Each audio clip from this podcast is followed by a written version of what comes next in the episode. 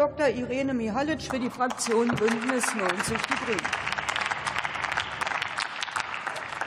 Sehr geehrte Frau Präsidentin, liebe Kolleginnen, liebe Kollegen! Ja, heute ist es endlich soweit. Wir bringen den Gesetzentwurf über die Polizeibeauftragte oder den Polizeibeauftragten beim Deutschen Bundestag ein. Und das ist ein echter innenpolitischer Meilenstein, liebe Kolleginnen und Kollegen.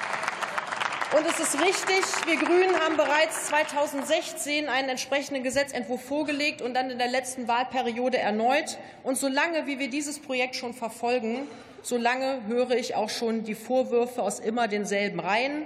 Ungerechtfertigtes Misstrauen gegenüber der Polizei, Generalverdacht, Paralleljustiz, Doppelstruktur habe ich gerade gelernt. Alles bekannt, alles erwartbar und alles ohne Substanz, meine Damen und Herren. Aber diese Reflexhaftigkeit, diese Reflexhaftigkeit hat bei der Union offensichtlich auch eine historische Tradition, denn schon vor über 60 Jahren haben Sie diese Reflexhaftigkeit und diese Vorwürfe formuliert, als es um die Einführung des Wehrbeauftragten ging.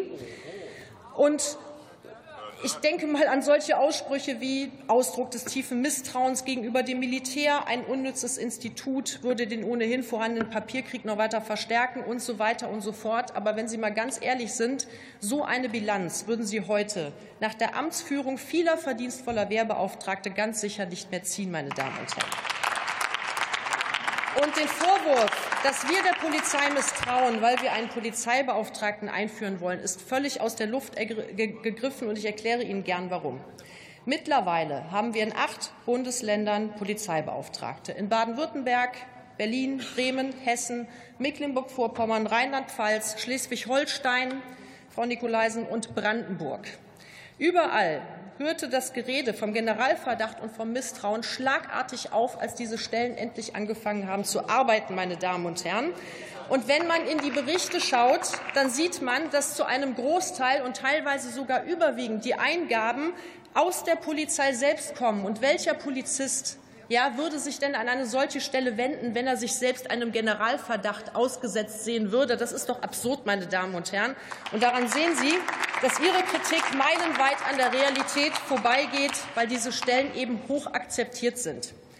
Und der Polizeibeauftragte des Bundes wird für Bedienstete der Bundespolizei, des Bundeskriminalamtes und der Polizei beim Deutschen Bundestag sowie für Bürgerinnen und Bürger ansprechbar sein.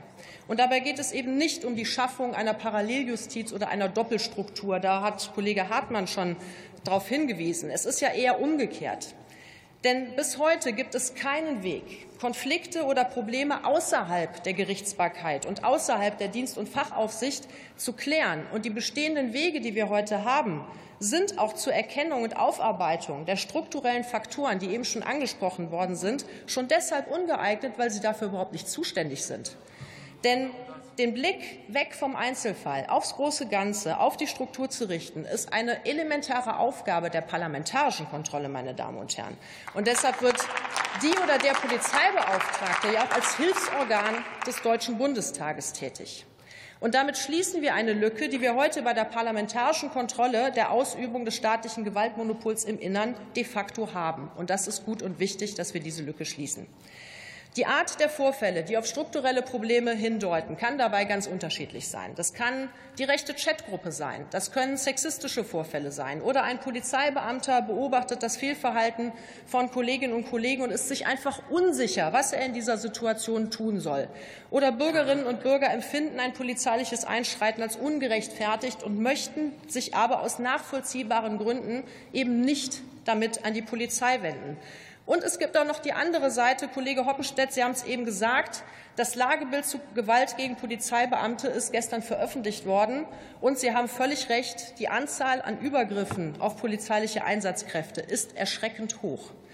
Und auch hier kann der Polizeibeauftragte eine wichtige Arbeit leisten und zur Ursachenforschung beitragen. Denn gerade in diesen Zeiten, in denen die Polizei immer häufiger mit hochkomplexen und unübersichtlichen Lagen konfrontiert ist, ob bei Großeinsätzen oder im Alltag, daraus können sich immer Situationen entwickeln, die ungeplant verlaufen, bei denen etwas schiefgeht, in denen schlicht Fehler passieren, weil es eben Menschen sind, die da arbeiten. Und dann ist es doch gut und im Sinne aller Beteiligten, wenn die öffentliche Aufarbeitung solcher Ereignisse nicht ausschließlich über die Presseberichterstattung läuft und der Bericht eines unabhängigen Polizeibeauftragten eventuell ein schiefes Bild auch wieder gerade rücken kann, meine Damen und Herren. Aus den Ländern, in denen es solche Einrichtungen gibt, wird uns aber vor allen Dingen eine wichtige Erfahrung der Polizeibeauftragten zugetragen.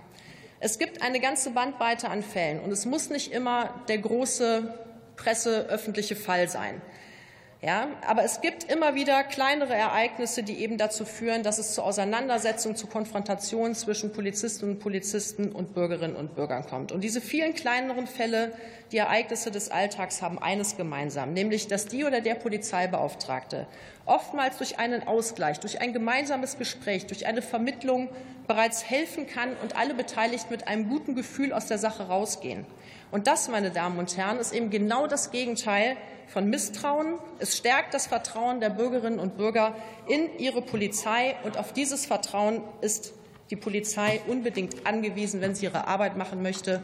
In diesem Sinne, ich freue mich auf die parlamentarischen Beratungen und hoffe, dass Sie auch erkennen, dass wir mit unserem Gesetzentwurf nichts Böses im Schilde führen, sondern dass es im Sinne unserer Polizei hier in Deutschland ist, was wir hier machen. Vielen Dank.